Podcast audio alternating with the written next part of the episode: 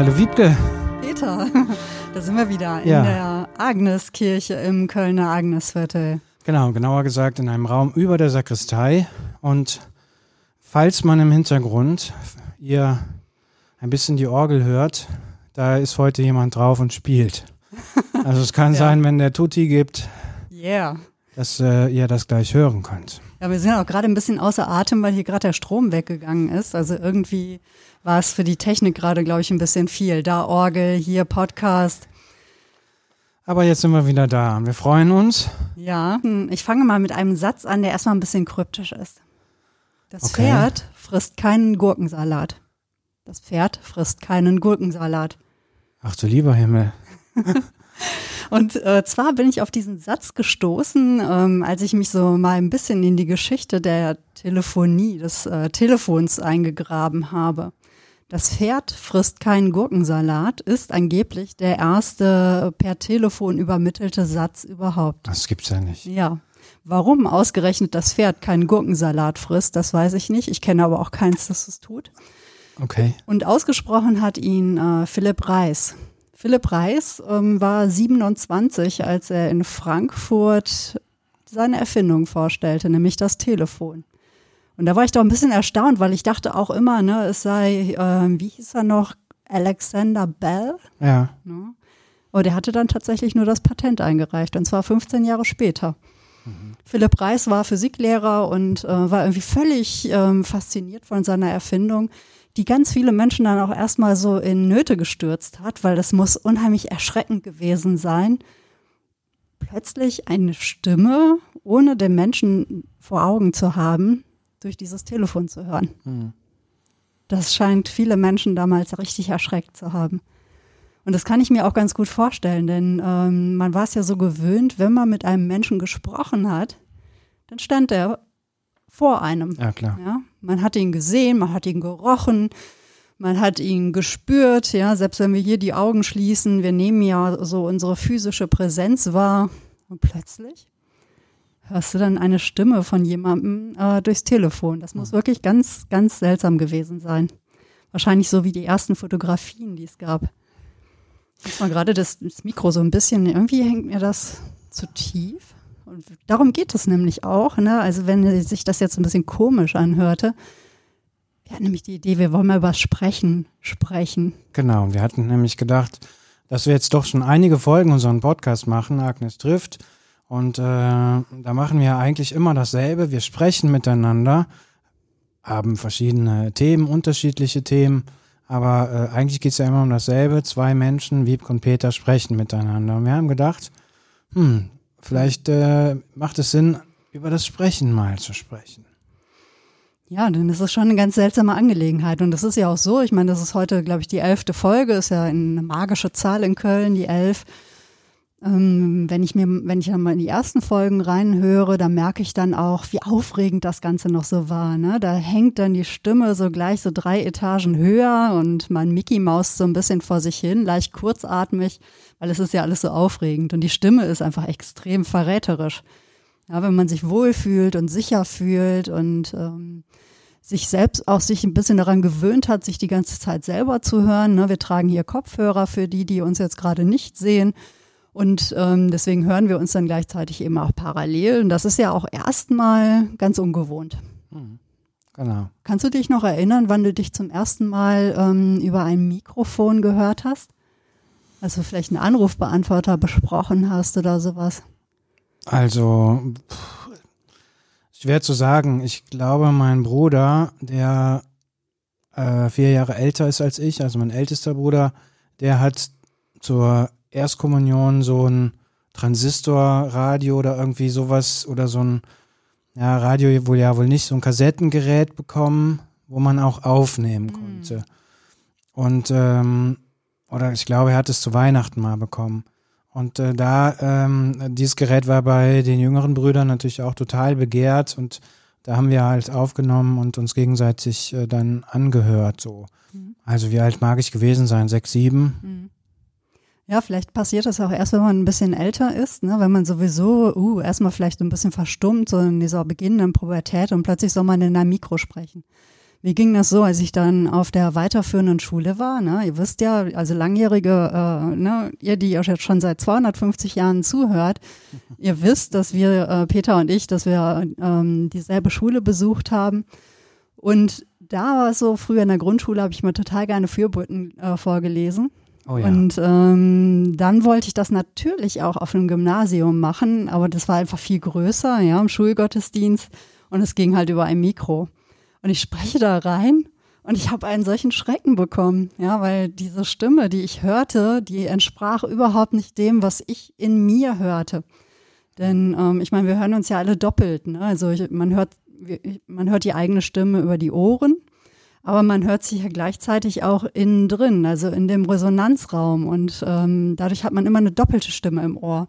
Wenn man die Stimme dann zum ersten Mal quasi alleine hört, ja, ohne diese Verdoppelung, das kann einen wirklich erstmal einen Schrecken versetzen. Man denkt so, nein, das bin ich doch gar nicht. Wer Ja, ist denn diese komische, wie ist denn dieses komische Wesen, was da spricht? Also, das geht eigentlich fast jedem so. Und ähm, es ist schon interessant. Ja, Sprache, Sprechen, Sprechen verändert die Welt. Und ähm, was natürlich im Podcast auch sehr eigen zu eigen ist, also ohne Sprechen äh, geht es ja gar nicht. Ich habe ein paar Übungen mitgebracht. Oh, jetzt bin ich gespannt. Ja, genau. Denn um sprechen zu können, ne, wie ich auch schon gerade sagte, huh, gerade wenn man so ein bisschen aufgeregt ist oder ähm, vielleicht auch ja, in, manchen Folgen, ne, ich habe hier und da reingehört und äh, dachte, ja, da merkte ich auch an manchen Tagen, oh, da ging es mir gar nicht so gut, da war ich angespannt. Und es gibt aber Methoden, um äh, die, die Stimme aufzuwärmen. Und das ähm, ist auch für Podcasts ganz toll. Und ein paar Übungen habe ich mitgebracht. Vielleicht habt ihr ja zu Hause an den Empfangsgeräten auch Lust mitzumachen. Das eine ist natürlich, das sieht man gar nicht, ne, so den Körper auszuschütteln, die Schultern hängen zu lassen oder eben nicht hochzuziehen, auch vielleicht ein bisschen kreisen zu lassen, sich vielleicht auch ein bisschen abzuklopfen, denn ähm, oft steht man viel zu kopflastig. Man spürt gar nicht, dass man ja eigentlich auch auf zwei Füßen steht in der Regel. Ja? Und dass man irgendwie, dass der Körper da unten noch weitergeht. Und dass man da wunderbar reinatmen kann. Ja, mal einfach so, mal einfach so mal tief in die Füße atmen. Und so, dass man das Gefühl hat, dass unter den Fußsohlen so Dampf, ähm, Ventile sind. Ja, man versucht sich eigentlich so durch dieses tiefe Ausatmen, als würde man schweben wollen, als würde man durch den Atem, den man durch die Fußsohlen ausstößt, so in die Luft gehen. Und natürlich auch ja, ne, herzhaft gähnen, um halt mal den Kiefer zu lösen. Das ist ja übrigens auch etwas, was ich durch die Pferde nochmal gelernt habe. Ne? Also ein lockerer Unterkiefer ist ähm, extrem wichtig für insgesamt Losgelassenheit. Und das können wir jetzt mal zusammen machen, die Lippen blubbern lassen.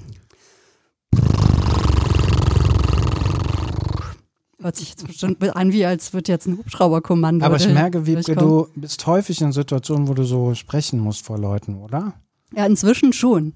Also als ich mich vor zehn Jahren selbstständig gemacht habe, davor hatte ich dann zwar auch schon mal vor Leuten gesprochen, ne, aber dass ich so regelmäßig den ganzen Tag oder eben auch über Stunden hinweg spreche, mit Menschen spreche, aber eben manchmal auch so Inputs, ne, wo ich also alleine spreche und irgendwie versuchen muss, also über den Tag hinweg oder im Laufe eines Vortrags da den Faden zu halten, die Menschen irgendwie äh, dabei zu halten. Da ist natürlich die Stimme und das Sprechen ganz wichtig.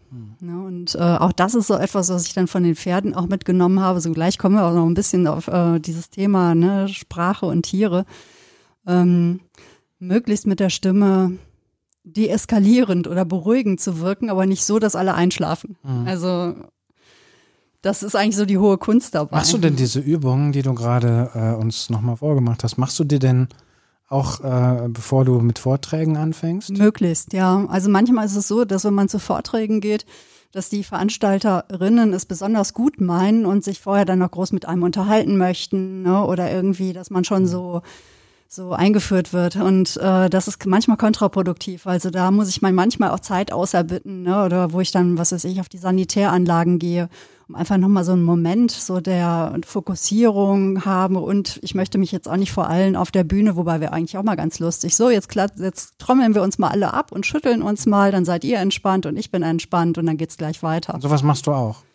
Nee, aber das wäre ja mal ganz schön. Also ich habe es bis jetzt immer heimlich gemacht, aber warum eigentlich? Ne? Also alle denken immer, wenn sich jemand auf, auf eine Bühne stellt und da unten sitzen irgendwie 200 bis 2000 Leute, ähm, dann denken immer alle, boah, das ist ja alles voll mutig und dass du das machst. Aber natürlich ist man ja aufgeregt und das schlägt sich auch auf die Stimme nieder. Warum, vielleicht könnte man das ja einfach mal einbauen. Das ist eigentlich jetzt äh, eine schöne Idee fürs nächste Mal, falls wieder Veranstaltungen in dieser Größenordnung möglich sein werden.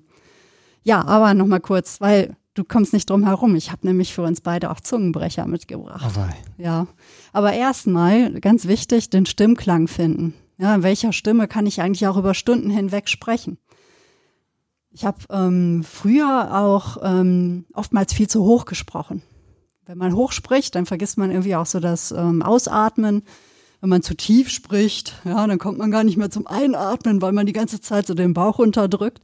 Also eine Stimmlage zu finden. Und dann, äh, das hat viel mit Essen zu tun, über das wir ja auch schon gesprochen haben, indem man nämlich dann wirklich so ein Mm, Njam, njam, njam, njam, njam, mm, mm, ne? Also das so mal das mm, so ein bisschen im Mund herumschwingen lässt, als hätte man jetzt wirklich was ganz, ganz Leckeres vor sich. Und dann findet man eigentlich automatisch zu einer Stimmlage, mit der man sich selber auch wohlfühlt. Also wenn es dann alles so ein bisschen anfängt zu schwingen und zu kribbeln, dann macht man schon was richtig. Zungenbrecher. Peter, erst du. Es ist ein bisschen gemein, weil du konntest jetzt gar nicht üben. Aber Zungenbrecher sind halt auch toll, weil sie bringen einen meistens selber zum Lachen und sie machen den Mund beweglich. okay, dann versuche ich es mal. Du hast mir was hingelegt. Äh, auf den sieben Robbenklippen sitzen sieben Robbensippen, die sich in die Rippen stippen, bis sie von den Klippen kippen. Das müsstest du natürlich jetzt noch doppelt so schnell. Ganz gut, oder? Hm? Ja, total. Ich bin beeindruckt. Wow. Aber ich muss es, müsste es jetzt noch schneller sprechen. Ja, also man, ne, lustig wird es ja dann, wenn man so mehrfach hintereinander und schneller spricht. Soll ich nochmal versuchen? Ja. Auf den sieben Robbenklippen sitzen sieben Robbensippen, die sich in die Rippen stippen, bis sie von den Klippen tippen, kippen. Mann, Peter. Geht so, ne? Richtig gut. Vielen Dank. Richtig So, und jetzt du. Uh, ja, äh, junge, jodelnde Jodlerjungen, jodeln, jaudel, oh, jodeln, jaulende Jodeljauchzer, jaulende Jodeljauchzer, jodeln, junge, jodelnde Jodja, Jodlerjungen. ich war schon gleich viel zu ehrgeizig, viel zu schnell. Vielen Dank, dass du mir den nicht gegeben hast. Ja, ich habe auch gerade das Gefühl, jetzt hätte ich einen Knoten in der Zunge von den vielen Oh, Jots. Wenn man einen Knoten hat oder wie auch immer, nicht räuspern. Das war auch so etwas, was ich äh, gelernt habe. Wir haben ja auch beide mal so Sprechertrainings gemacht oder wie auch immer. Und ich war bei der tollen Susanne Häberlein, das ist, war meine Sprechtrainerin. Und äh, da durfte ich auch ganz viele Übungen machen, weil ich auch immer so ähm, ein bisschen, also ich verschleife halt auch viel, ne, oder ähm, merke halt, dass ich ähm, auch manchmal mit manchen Vokalen Probleme habe, also wirklich so ein richtiges Oi zu sprechen oder hm, also deutlich. Da hilft es ja übrigens dann auch so, den Fingerknöchel in den Mund zu stecken und da mal so ganz deutlich zu sprechen. Ja, da, ähm, so dass man also wirklich gezwungen ist, auch die Lippen zu bewegen. Das sind die auf, ähm, also nicht räuspern, wenn man nicht direkt was trinkt, weil sonst hat man nämlich ne, sich schön irgendwie ne, Zeugs hochgeräuspert und das liegt einem dann erst recht irgendwie im Weg rum. Also bloß nicht räuspern, lieber summen. Summen macht die Stimmbänder frei. Sprechen macht frei, ne, Summen macht frei, miteinander reden. Das Sprechen- jetzt mal so zu den Aufwärmübungen. Sprechen macht frei. Ähm, da möchte ich doch direkt mal einhaken. Bist du denn jemand, die gerne spricht? Und in Voll. welchen Situationen sprichst du gerne? Und vielleicht auch ungerne? Das ist ja echt eine schwierige Frage, weil das ist in der Tat etwas, was so ganz tief eigentlich schon so in, in meinen Selbst hineingeht. Ne? Denn in meiner Selbstwahrnehmung bin ich eigentlich ein unglaublich verschweigsamer Mensch. Also ich arbeite ja auch viel im Homeoffice und habe überhaupt nichts dagegen, den ganzen Tag zu schweigen. Manchmal, ne, ich weiß, manchmal bin ich hier zu dem Podcast gekommen und ähm, bis auf so ein paar Brummlaute morgens zum Mann, der dann ins Büro entschwunden ist, wa- warst du jetzt so der erste Mensch, mit dem ich dann an dem Tag auch echt gesprochen Ach, habe. interessant. Und ähm, da merkt man natürlich schon manchmal, dass dann so der Mund auch, huch, der, der fragt sich dann so, hoch, was will sie denn jetzt, was wir sollen sprechen? Da hätte ich dann besser dann diese Aufwärmübungen gemacht. Ich finde dieses, also das ist so ein Thema, was sich so durchzieht, was einfach daran liegt, ich komme aus einer Familie, in der immer wahnsinnig viel geredet wird. Aber so wirklich sprechen, also miteinander sprechen im Sinne von sich mitteilen, sagen, was man fühlt und denkt, das fand eigentlich weniger statt. Wäre das dann auch die Abgrenzung, das äh, habe ich nämlich auch drüber nachgedacht, mhm. also zwischen Reden und Sprechen? Ja, also ich muss sagen, viel reden, auch wenn jemand viel redet, ohne was zu sagen, strengt mich total an. Okay. Also da muss ich auch mal sagen, da, da bin ich dann lieber mit mir allein, ne, als wenn ich so ständig in einem Redefluss ähm, hin und her gepeitscht werde ohne dass ich weiß, wo der hinführt oder ohne dass ich was von der Landschaft drumherum sehen kann. Das kann ich Während gut verstehen. miteinander sprechen, das kann regelrecht süchtig machen, finde ich. Also genauso wie das, was wir hier im Podcast machen. Ne? Also wir sprechen miteinander und das ist so belebend. Das, da, da hört man plötzlich sich selber Dinge aussprechen, von denen man vorher gar nicht so genau wusste, dass man die so gedacht hat. Mhm. Oder es darf endlich mal was raus, was man sich schon länger überlegt hat. Wie ist es denn bei dir? Also was macht Sprechen mit dir oder wann du erlebst du das als ähm, positiv? Ich finde da viele Parallelen. Also es gibt ja diese Menschen, die sich selber gerne reden hören und mhm. äh, das äußert sich oft darin, dass sie ohne Punkt und Komma reden. Aber genauso wie du es gesagt hast, äh, es dem Zuhörenden nicht äh, einfach oder nicht leicht fällt, mal rauszufinden, was will der eigentlich. Also da glaube ich, bin ich dir sehr ähnlich. Das finde ich unglaublich anstrengend. Mhm. Ähm, ich arbeite ja bei der Kirche, da geht es auch viel um äh, Sprechen und äh, sagen wir mal, die Kernzeit des Sprechens in so einer katholischen Woche ist ja der Sonntag. Mhm. Und äh, ich weiß, dass ich als Kind, klar geht man, äh, ist man, bin ich zum Gottesdienst gegangen mit meinen Eltern und habe Gefallen an Menschen oder Pfarrern, Priestern gefunden, die es geschafft haben, 15 äh, Minuten eine Geschichte zu erzählen. Ähm, es gab aber leider davon nicht so viele, sondern ich habe halt dieses liturgische Sprechen, sage ich mal, innerhalb des Gottesdienstes auch oft als sehr anstrengend erlebt. So ähm, sehr formelhaft, ähm, Bibelzitate aneinanderreihend, dass sogar ich oft als äh, kleiner Junge, als kleines Kind schon genau wusste, äh, aha, diesen, an diesem Sonntag kommt wieder diese und jene äh, Pointe. Und ich kann von meinem alten Pfarrer äh, immer noch den Satz in- und auswendig, dass der sagt, ähm, Christus ist in die Welt gekommen, um zu suchen und zu retten, was verloren ist. So, das kam ungefähr jeden zweiten Sonntag drin vor. Es hatte der Mann, dafür konnte er nichts, auch noch so ein Sprachfehler. Es war relativ anstrengend, ihm zuzuhören. Mhm. Ähm, so, das ist jetzt so das Negativbeispiel. Das Positivbeispiel ist, ich habe unglaublich viel ähm, Freude an einem Menschen, wenn er in drei Minuten 30 eine Geschichte erzählt. Mhm. Also ich selber habe ja auch ein paar Jahre äh, fürs Radio gearbeitet und da wirst du ja gezwungen, äh, mit diesem Kurzformat halt auszukommen. Und ähm, von guten Autoren und guten Sprecherinnen und Sprechern habe ich wahnsinnig viel gelernt. So, das ist das eine. Das zweite ist, du lernst beim Radio ja auch viele professionelle Sprecherinnen und Sprecher kennen. Ja. Und da waren schon welche dabei, hätte ich mich niederknien können. Mhm. Also, das habe ich, bevor ich beim Radio gearbeitet habe, auch nicht gekannt. Da äh, sieht man die ja nicht, da weiß man nicht, wie die arbeiten und so. Du blickst ja dann hinter die Kulissen und weißt, lernst dann, wie ihre Arbeit funktioniert und wie die auch eingesetzt werden. Und da mitzukriegen, wie Menschen ihre Stimme modulieren können, also wie sie sozusagen innerhalb von Sekundenbruchteilen in verschiedene Rollen, Tonalitäten mhm. stüpfen und wie das auch Aussagen verändern kann. Also das hat ja ein bisschen was auch mit Schauspielerei, mit, mit so Theater fürs Ohr sozusagen zu tun. Und das fand ich unglaublich. Also das, das, das finde ich, fand ich unglaublich faszinierend und finde ich auch immer noch total faszinierend. Also einen guten Sprecher, eine gute Sprecherin, mhm. äh, der es gelingt, dass ich ihr, ihm Minuten, stundenlang folge. Hast du früher auch Hörspiele und Hörbücher gehört? Ich habe früher äh, hör, hm, viele Hörspiele äh, gehört. Das gab es ja noch nicht, diese, glaube ich, diese Masse an Hörbüchern und so. Mhm. Und zwar, ich erinnere mich noch sehr gut daran, sonntags kam auf SWF 1 um 21 Uhr ein Kriminalhörspiel. Oh. Und ähm, bei uns gab es nicht diese Tatortkultur und Kinder mussten eh früh ins Bett.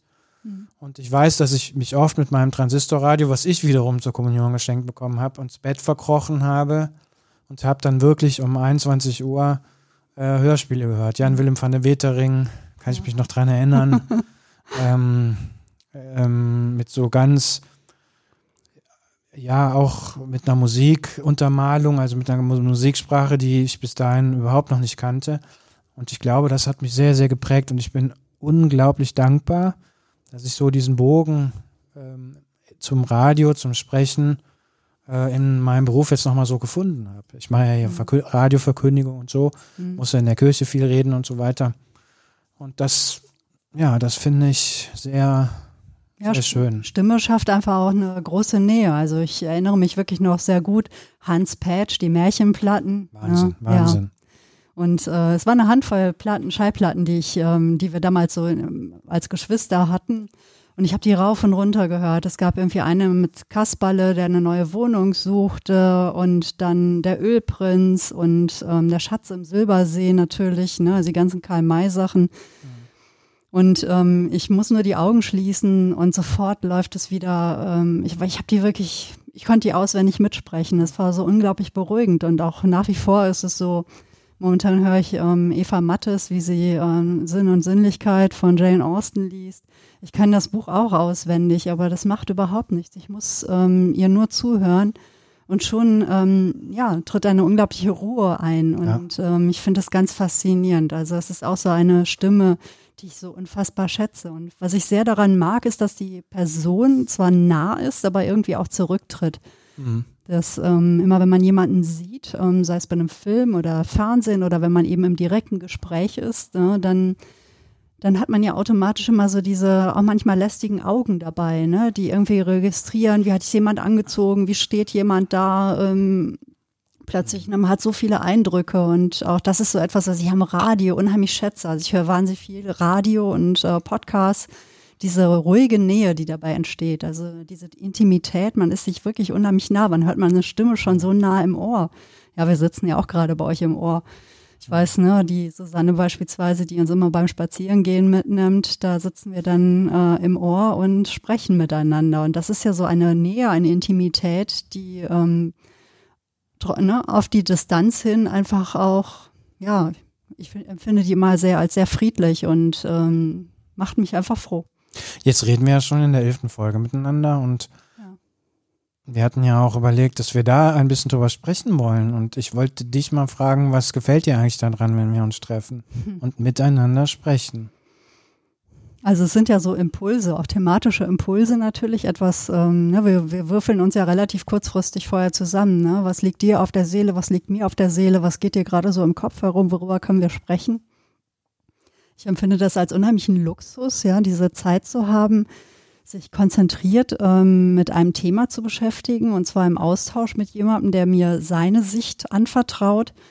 Und es ist einfach so, es, ähm, strukturiert mir die Gedanken. Ja, ich kann hier meine Gedanken äußern ähm, und manchmal formen sie sich ja auch erst in dem Moment, in dem ich sie hier ausspreche. Sie formen sich ja in der Kommunikation mit dir dann liegen die ja plötzlich so zwischen uns, diese Themen und Gedanken und wir ähm, mehr anderen dann ja so weiter miteinander. Ne? Es ist ja so, dass wir hier gar keine strikte Struktur haben, ne? wo wir sagen, so hier drei Minuten darüber und das, das ist ja nicht wie Radio, sondern es entwickelt sich und es darf sich ein Gespräch entwickeln. Mhm. Und ähm, dadurch gehe ich immer reicher raus, weil ich einfach ähm, zum einen äußern konnte, was sich so in mir zu diesem Thema dann entwickelt hat und ich kann das mitnehmen, was sich bei dir so zu diesem Thema entwickelt hat. Mhm. Und ähm, da ist es dann tatsächlich so, dass ich ähm, sehr bereichert rausgehe einfach und plötzlich auch nochmal Sachen anders sehe. Weil sich in dieser Zeit, in, in dieser, eigentlich haben wir uns ja immer eine halbe Stunde vorgenommen, manchmal ist es auch mehr geworden. Ja, weil man da einfach, ähm, das weitet sich einfach innerlich. Ne? Da merke ich, das ist unheimlich beruhigend und inspirierend zugleich. Es weitet sich. Und das sich. ist auch lustig. Ja. ja. Es ist lustig. Ähm, du hast gesagt, es weitet sich. Ich, da muss ich eine kleine Anekdote erzählen. Oder das ja, ist bitte. eigentlich keine Anekdote. Ähm, ich hatte im letzten, in diesem Jahr das Glück, zweimal den äh, Leiter vom Diözesanmuseum zu treffen. Äh, in dienstlichen Belangen und so. Und ähm, dann, das waren ähm, wahrscheinlich die beiden intensivsten Gespräche, die ich irgendwie in diesem Jahr geführt habe. Warum? Mich hat unglaublich beeindruckt, dass äh, dieser Leiter vom Diözesanmuseum, dass er, der nun wahrhaftig genug zu tun hat, irgendwann in dem Gespräch sagte, wenn ich die Möglichkeit habe, mit interessanten Menschen ein Gespräch zu führen, äh, dann hat das für mich immer Vorrang. Mhm. Er sagt, ich weiß dann zwar, dass ich äh, bestimmte E-Mails nicht abarbeiten kann und dass bestimmte Sachen jetzt einfach nicht, also die müssen hinten anstehen. Ähm, er, sagt, das ist aber kein Verlust. Also der hat, was mich unglaublich beeindruckt hat, dem persönlichen, direkten Gespräch so einen, einen Raum eingeräumt in seiner Arbeit. Das hat mich unglaublich beeindruckt. Aus Columba, ne? Ja, ja, von ja. Columba, genau. Ja. Und ähm, das hat man äh, Wiebke diesem Gespräch auch angemerkt. Ja. Also das hatte immer so eine Tiefe und so eine Dichte, genauso wie du gesagt hast. Äh, es weitet sich. Und das Schöne ist, man geht gestärkt und beschenkt raus. Ja. Also ich weiß, ich weiß gar nicht, wie ich das ausdrücken soll. Also, aber meine Erfahrung nach gelingenden oder bei gelingenden Gesprächen ist ein regelrechtes Glücksgefühl. Mhm. Also ich fange dann an, Gedanken mitzuschreiben. Ich hole irgendeinen Zettel drauf, schreibe da was auf und denke, ich muss da zu Hause dran weiterdenken. Ähm, also das gelung gelungene Gespräche, ähm, ja, würde ich fast sagen, sind wie ein Gottesdienst. Also du gehst mhm.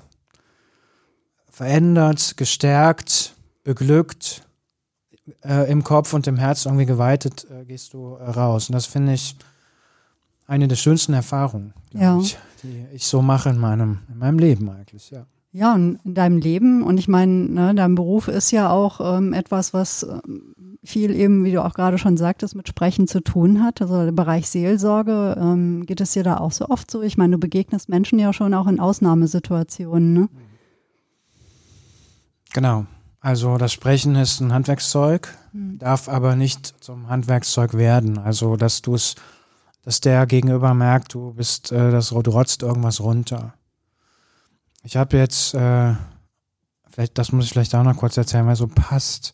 Verrückt. Ähm, die übernächste Kirchen-WDR-Sendung ist zwar noch nicht aufgenommen, aber ich habe fest vor, die Geschichte von unserem Fensterputzer zu erzählen.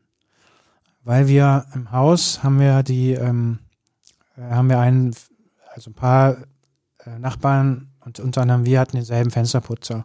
Der kam irgendwann nicht mehr. Dann meldete er sich und sagte, er sei von der Leiter gefallen, er könne jetzt nicht mehr arbeiten kommen. Und er meldete sich aber nicht. Und äh, irgendwann hat eine Nachbarin nochmal angerufen, hat er gesagt, ich wär, er wäre immer noch nicht wieder auf dem Damm.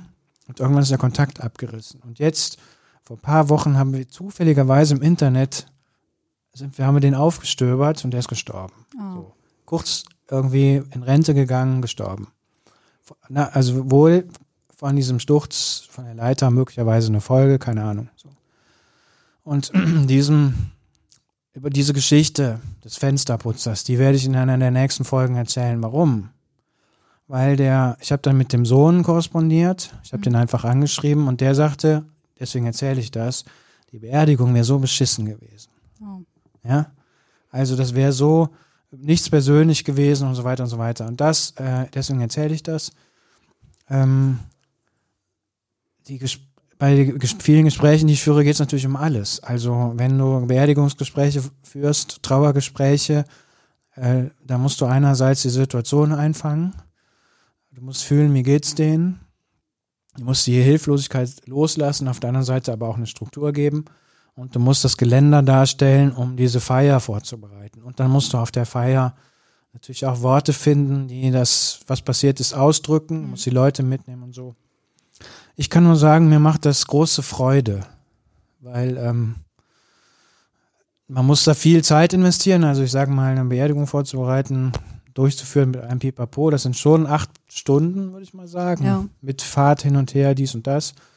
Aber das sind halt immer Dinge, die sich lohnen, weil ich in diesen Gesprächen schon auch merke, was Sprache für eine erlösende Kraft hat.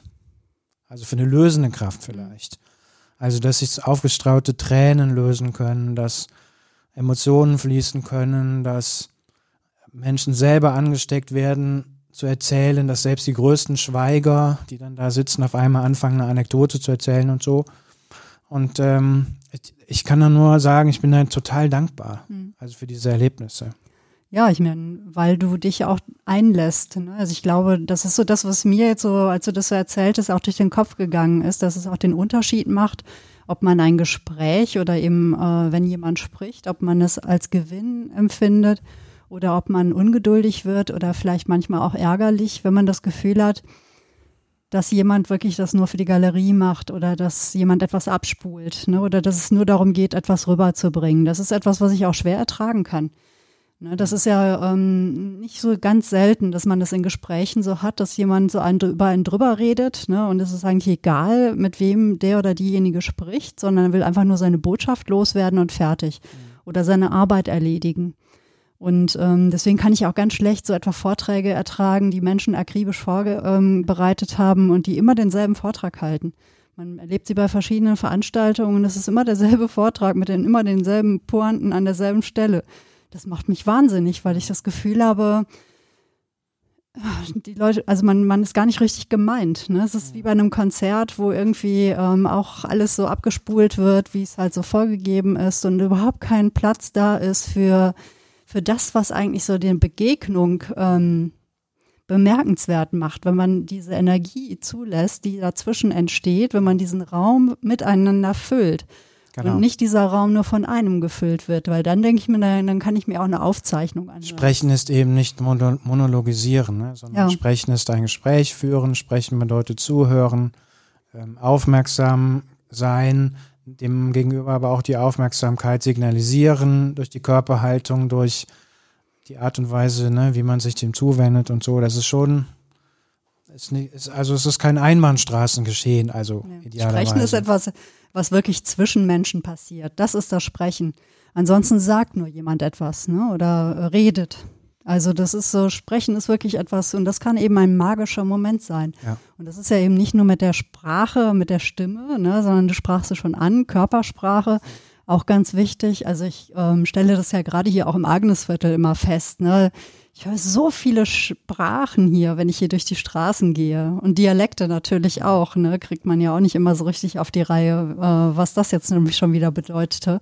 Wo ich mir mal frage, wie kriegen wir das eigentlich immer hin mit dieser Verständigung? Hm. Denn ähm, irgendwie, ne, dass Menschen es schaffen, also ich habe mal nachgeguckt, es gibt irgendwie fünf bis 7.000 ähm, Sprachen auf der Welt und wahrscheinlich noch irgendwie Millionen Dialekte. Das unterscheidet sich ja auch manchmal von Dorf zu Dorf oder ja. auch von Familie zu Familie. Und trotzdem schaffen wir es oder wir könnten es schaffen, uns miteinander zu verständigen. Und sei es eben jetzt, ne, ich meine, wir leben immer noch hier in Corona-Zeiten. Ne, viele, äh, in vielen Orten tragen wir Maske. Das heißt, wir müssen irgendwie eine Sprache finden, die jetzt über die gelernte Mimik und Sprache hinausgeht, sondern irgendwie auch eine Zeichensprache oder eine Körpersprache, die dem anderen signalisiert, was man meint. Ja. Was zwangsläufig momentan noch zu vielen Missverständnissen oder auch zu Unmut führt weil wir uns noch nicht so geeinigt haben. Ne? Sprache, egal ob mit Körper oder mit Stimme, ähm, ist auch immer etwas, was im Wandel begriffen ist. Weißt du, was ich einen Aspekt, den ich noch äh, erzählen möchte, was mir an dem Podcast so wichtig ist? Ja. Ähm, ich merke, je digitaler die Welt wird, und ich habe wahrhaftig nichts gegen das Digitale, merke ich aber die äh, Bedeutsamkeit der analogen Orte. Ja. Also wenn wir hier im Agnes, in der Agneskirche jetzt auch seit, weiß nicht, zwei Jahren oder so das Format Agnes spricht, äh, wo wir halt Menschen einladen, ähm, die 20 Minuten zu einem Thema erzählen und danach wird diskutiert, aber jetzt nicht nach großen Regeln, sondern man spricht ähm, halt miteinander. Man spricht halt miteinander, genau so. Und das ist, finde ich, einem Bedürfnis äh, entsprungen, was ich immer mehr festgestellt habe, dass äh, das Digital ja dazu verführt, übereinander zu sprechen. Mhm. Dass das Digitale, das Posten, auch in den sozialen Netzwerken es ja nicht so ermöglicht, wie dass man zivilisiert, auch fein kommuniziert, man sieht den anderen nicht, es lädt ein zu Missverständnissen, finde ich, mehr als das analoge Sprechen. Und dass es aber auch ein Bedürfnis gibt, finde ich, von Menschen, sich wieder analog zu begegnen. Merkt man ja jetzt dass halt die Leute, diese Krawalle und so weiter, die Leute begegnen sich nicht mehr, finde ich, ja. Es gibt mhm. zurzeit halt wenig Orte, gerade in der Corona-Zeit. Und äh, das ist für mich auch eine große Motivation äh, gewesen, äh, diesen Podcast äh, einfach mal anzufangen, weil ich ähm, finde, gerade der Podcast-Boom, den wir auch haben, das ist ja auch ein Zeugnis davon, dass es, glaube ich, wichtig ist, dass Menschen ähm, sich begegnen äh, sich einander aussetzen und anvertrauen und miteinander sprechen. Äh, und dass das für die Menschen, die das tun, sehr wichtig ist, aber ich glaube auch für die Menschen, die dazuhören. Ja, ich meine, das Faszinierende daran ist aber, dass ja eben die digitale Komponente dann auch ähm, die Begegnung möglich macht mit Menschen, die eben jetzt nicht mit in diesem Raum sind, Ja, sondern die uns dann äh, zuhören oder denen wir zuhören. Aber Und, erstmal sind wir ähm, beide das, Ja, sozusagen, Mhm. die das den Ballon voll machen, bevor Ja. wir ihn dann sozusagen in die digitale Welt Mhm. entlassen. Es sind ja nicht zwei Computer, die miteinander sprechen, sondern ja. das sind Wiebke und Peter, die miteinander Genau. sprechen. Ähm, ja, ich bin da ein bisschen, ähm, muss ich mal meine Gedanken noch dazu sortieren, weil ich ja durch das Digitale wirklich ganz ähm, nahe Begegnungen auch schon seit Jahren immer wieder habe und auch viele äh, Freunde und Freundinnen ähm, über das Internet gefunden habe, Menschen, die ich ganz bestimmt nicht mehr missen möchte. Mm, Nun es ist ja so, ich bin ja immer so eine ähm, ja, pragmatische Optimistin. Also ich vergesse oder ich schiebe einfach auch die schlechten Erfahrungen weg, weil mir die anderen, die guten Erfahrungen viel wichtiger sind, weil die sind es, die letztlich, auf die es ankommt und nicht die, ähm, Ich meine es vielleicht auch eher, äh, dass ich manchmal denke, man muss antizyklisch handeln. ja. Also wenn alles digital ist, braucht es auch das Analoge. Und wenn alles analog ist, braucht es auch das Digitale. Also ich, das soll jetzt keine Rede gegen das Digitale Nee, sein. nee, habe ich auch gar nicht so verstanden. Nicht, und ne? ähm, ich, also ich, ich sag's eigentlich oft so, das Beglückende des äh, Analogen mit dem Guten des Digitalen zu verbinden. Also Ah, aus okay. beiden Welten das, das zu nehmen, was äh, sie reich und bereichernd macht und das dann irgendwie miteinander zu verbinden. Also ich ähm, finde auch nicht, dass man das eine oder ohne das andere gut denken kann. Aber dass Menschen äh, vor zwei Mikrofone treten und miteinander sprechen, es ist schon ein Phänomen, dass das jetzt wichtiger wird. Also ja, das Ja. kommt ja jeden Tag kommen ja Podcasts, Podcasts dazu. Man spricht ja von einem Podcast-Boom. ja, und das hat ja was zu bedeuten. Ja. Ähm, ich hatte, ich bin über ein Zitat gestoßen von jemandem, wo ich auch gemerkt habe, als ich über ihn las, ich muss mal mehr von ihm lesen, Karl Jaspers, war ähm, Psychiater und Philosoph und der hatte so die Existenzphilosophie geprägt. Und er sagte, dass wir miteinander reden können, macht uns zu Menschen. Und das schloss jetzt gerade so schön an, an das, was du gesagt hast. Vielleicht ist es das so, dieses, in der Begegnung von Menschen auch das Menschliche zu spüren, das, das Jetzt und hier und in der Welt zu sein. Also ich glaube ja, das große Thema wäre auch mal äh, ein gutes Thema für einen Podcast, ist so dieses Thema Entfremdung. Ne, denn ähm, ich glaube, das ist so eins der bestimmenden Themen eigentlich so in unserer Zeit, ne, noch bei sich zu bleiben und in verbunden, also eine Verbundenheit zu spüren, nicht nur zu sich, sondern auch zu anderen Menschen, zur Gesellschaft, zur Welt an sich. Ja. Und vielleicht auch dem, ne, äh, Karl Jaspers hat es das Umgreifende genannt, also etwas, ähm, ne, dieses sich selbst sein, sich seiner Selbstbewusstsein, sich dessen bewusst zu werden, was einen auch beeinflusst. Und da gibt es eben auch so irgendwas etwas Umgreifendes, etwas, das mich und die Welt übersteigt, das, durch das ich ich bin. Also was man nicht beeinflussen kann. Aber diese Verbundenheit herzustellen. Und äh, das ist wohl so auch etwas, was eben auch die Kommunikation ermöglicht. Weil man auch gezwungen ist, sich auszudrücken und äh, Worte zu finden für das, was man fühlt, was man denkt, ähm, was man vielleicht auch vom anderen wissen möchte. So, ne? Das ist so, dieses äh, Miteinander reden kann einfach verbinden. Natürlich kann es auch trennen. Ne? Es gibt auch enttäuschende Gespräche oder wie auch immer, haben wir sicherlich auch schon alle erlebt, wo man Klar. das Gefühl hatte, man spricht eigentlich die ganze Zeit so haarscharf aneinander vorbei. Und da in diesem Moment erzähl noch mal gerade äh, von von der Kommunikation mit Greta, weil du ja neulich diesen äh, Kurs mit ihr gemacht hast, die Ausbildung. Ne? Greta, da die Pudeldame von ähm, Peter. Genau, wir haben jetzt die Ausbildung äh, beendet. Ähm, Greta Ist jetzt was? Wie ist ihr Titel?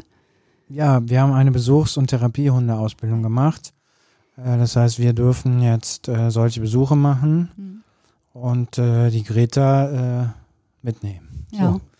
Und ähm, genau, ich will nur ganz kurz äh, eine, eine, ja, ein Element davon, also über ein Element äh, mal reden oder sprechen.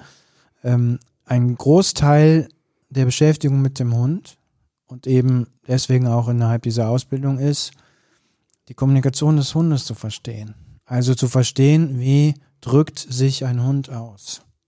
Also wie drückt der Hund aus, dass er glücklich ist, Hm. dass er aufgeregt ist, dass er imponieren will, ähm, dass er sich verteidigen will, dass er unsicher ist, dass er ein Bedürfnis hat, dass er Hunger hat.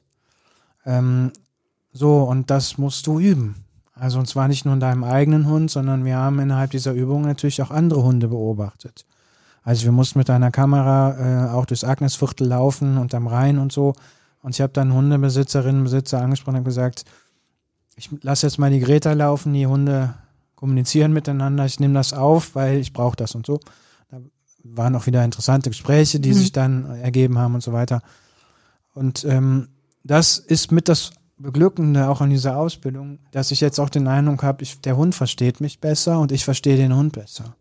Weil der Hund hat nicht viele Möglichkeiten zu kommunizieren. Mhm. Also er kann über die Ohren kommunizieren, über sein Gesicht, über die mhm. Augen und über die Route. Mhm.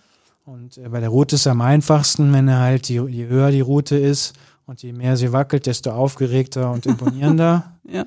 Und äh, wenn die Route ähm, locker runterhängt, ist der Hund total entspannt. Und wenn die Route eingeklemmt ist, dann ist er unsicher äh, äh, und noch eingeklemmter kommt dann die Angst oder so. Mhm. Und das finde ich unglaublich interessant, weil das ja auch Sprechen ist mit dem Hund. Also du musst ja dann, der Hund spricht mit dir, indem er das quasi ausdrückt, kommuniziert mit dir. Und äh, du musst dann reagieren, weil du ja verantwortlich bist äh, äh mit dem Hund. Ich erlebe das ja ähnlich bei den Pferden. Ne? Um, es ist ja auch so, ich meine, die sprechen ja auch nicht so viel. Ich muss immer lachen in Filmen oder Serien, sobald ein Pferd zu sehen ist, wird irgendwie von, ne, wird ein Sound eingespult. Früher gab es doch Ed, das Pferd, glaube ich, was sprechen konnte. Oder ja, gab es nicht mal so eine ja. amerikanische Serie? Genau, der, der Mr. Ed, genau, der konnte sprechen. Auch das Pferd von Lucky Luke konnte sprechen. Aber in Wahrheit sprechen Pferde relativ wenig, ne, zumindest in Sätzen. Ja. Aber sie sprechen natürlich eine andere Sprache. Und ich muss immer ein bisschen lachen, sobald ein Pferd im Film oder Fernsehen auftaucht, hört man Wiehern.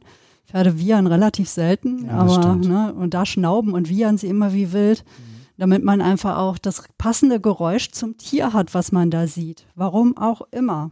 Ja. Aber gut, und äh, aber da merke ich halt auch, ne, wie fein auch gerade sowas wie Körpersprache ja. ist und die, der Winkel der Ohren, ja. ne, wie das Auge gerade ist, äh, sind die Nüstern entspannt, ist das Maul entspannt oder kräuselt es sich irgendwie angespannt, ne? ist so das Kinn, äh, hängt das irgendwie glücklich runter oder ist es irgendwie zusammengekräuselt? Ähm, wie steht das Tier? Wie steht es vor allem zu mir? Wie ja. verstehe ich zu dem Tier? Und das ist auch so Sprache, wo ich merke, ähm, ich sagte das ja schon mal in der Folge über Tiere, glaube ich, ähm, alles, was ich über den Menschen weiß, verdanke ich eigentlich den Pferden. Mhm. Denn ich habe dadurch auch das Hinsehen und das Hinspüren ja. auch nochmal anders gelernt. Und ähm, ich achte dadurch besser auf Menschen. Mhm. Denn ähm, man muss sagen, dass mich dann Pferde eigentlich oft auch mehr interessiert haben und ich mehr Zeit mit Pferden verbracht habe als mit Menschen. Gott, das klingt echt total verrückt. Aber ist ja nun mal so. Ne? Und ähm, dadurch haben die mir einfach sehr viel beigebracht, weil sie natürlich auch spiegeln. Ja, klar. Ne? Wenn man verspannt hinkommt, dann sind die auch gleich verspannt, weil sie denken, oh mein Gott, mhm. ein Säbelzahntiger. Naja, also das ist, äh, ne, und Sprache als Ausdruck, ob jetzt Körpersprache oder die mit der Stimme. Und es ist letztlich dann auch Weltgestaltung, ne? so wie wir mit anderen sprechen. Also dieser Akt des Sprechens, was zwischen Menschen passiert, was zwischen Mensch und Tier passiert oder zwischen Mensch und Welt. Gut, die Welt hat äh, spricht vielleicht eine etwas andere Sprache. Aber das hat natürlich auch etwas mit Weltgestaltung zu tun. Mhm. Und ähm, ich glaube, wenn man das sich mal be bewusst macht, ne, was da passiert, dann ähm, wird einem auch nochmal klar, wie wichtig das ist, so, ja, sich mit diesem Ausdruck auch zu beschäftigen. Ne? Das ist nochmal so ein kleiner Link eigentlich zu der Folge zum Lesen. Denn ich meine, wie lernen wir denn eigentlich, uns auszudrücken? Mhm. Film und Fernsehen spielen natürlich auch eine wichtige Rolle, aber man muss ja sagen, das ist immer sehr, tja, immer sehr so, so monoton. Ne? Da gibt es ein Gefühl zur selben Zeit. Also immer nur ein Gefühl zur selben Zeit. Wir wissen ja alle aus unserem eigenen Innenleben, dass wir meistens zig Gefühle zur, zur gleichen Zeit haben, was sich aber schlecht darstellen lässt in Film und Fernsehen, vielleicht noch eher im Theater, weil man so näher dran ist. Ne? Und man so dieses äh, Schillernde ähm, im Menschen besser mitbekommt. Im Buch lässt sich das manchmal viel besser ausdrücken, ne? so die Literatur als das, was so versucht, das Unsagbare sagbar ja. zu machen. Da entsteht ein Raum, in dem man sich selber hinzufügen kann. Und das ist vielleicht so etwas, da entsteht dann auch wiederum Sprache, Kommunikation, da passiert etwas. Mhm. Genau wie ne, in so einem Gespräch. Also. Wir hören das 18 Uhr läuten. Oh Gott, okay, Mist, du musst, äh, genau, du bist jetzt, äh, wir müssen da, glaube ich, nochmal weiter. weitermachen. Was wir machen, wir müssen unbedingt mal noch eine Folge über Sprache an Auf sich machen. Fall weil ich hatte noch Lehnwörter und Lautmalerei und Wortschatz und Sprichwörter und Redewendungen hier und äh, das passt ja alles gar nicht mehr. Wir kommen jetzt zum Schluss. Wie wir immer feststellen, äh, Wiebke, ein Thema reicht nicht für eine Folge. es ist das halt hat noch nie gereicht. Ja, das stimmt. Wir müssen wahrscheinlich einfach dann demnächst wieder von vorne anfangen. Aber dann sind vielleicht ja dann auch, äh, wir hatten ja schon mal erzählt, dass wir uns auch immer mal was mit Gästen gewünscht haben. Vielleicht geht das ja dann auch demnächst wieder.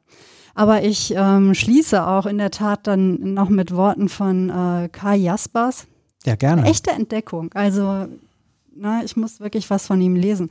Erstmal noch zwei Podcast-Tipps. Wenn euch das Thema ähm, Nachdenken, Mitdenken oder auch Philosophie und Soziologie, das, was den Menschen ausmacht, was die Gesellschaft zusammenhängt, interessiert, hört euch Was denkst du denn an? Den Mit- und Nachdenk-Podcast von Rita Molzberger und Nora Hespers. Oder auch und den Soziopod mit äh, Patrick Breitenbach und Nils Köbel. Beides herausragende Podcasts, äh, die den Kopf so richtig in Schwingung bringen. Karl Jaspers zitierte Nietzsche aus der fröhlichen Wissenschaft, die Wahrheit beginnt zu zweien. Und Karl Jaspers sagt dazu, daher fordert die Philosophie, ständig Kommunikation, zu, Kommunikation suchen, sie rückhaltlos wagen. Wunderbar. Danke für das Wagnis heute, Peter. Ich danke dir. Ja, Bis wir schließen jetzt. Du musst zum nächsten Gespräch. Genau. Diesmal kein Bier am Ende. Leider nicht. Nee, beim nächsten beim Mal. nächsten Mal wieder. Vielen Dank fürs Zuhören. Ihr wisst, ihr findet uns bei Twitter unter Agnes trifft. Ihr findet uns ähm, auf der Facebook-Seite Agnes trifft. Schreibt uns eine E-Mail an agnestrifft.web.de und alle Folgen findet ihr auf agnes, äh, agnestrifft.podigy.io. Da findet ihr dann auch die Shownotes mit allen Links zu heute, alles, was, was wir so zusammengesucht haben. Genau. Vielen Dank fürs Zuhören. Macht's gut. Bald. Ciao. Ciao.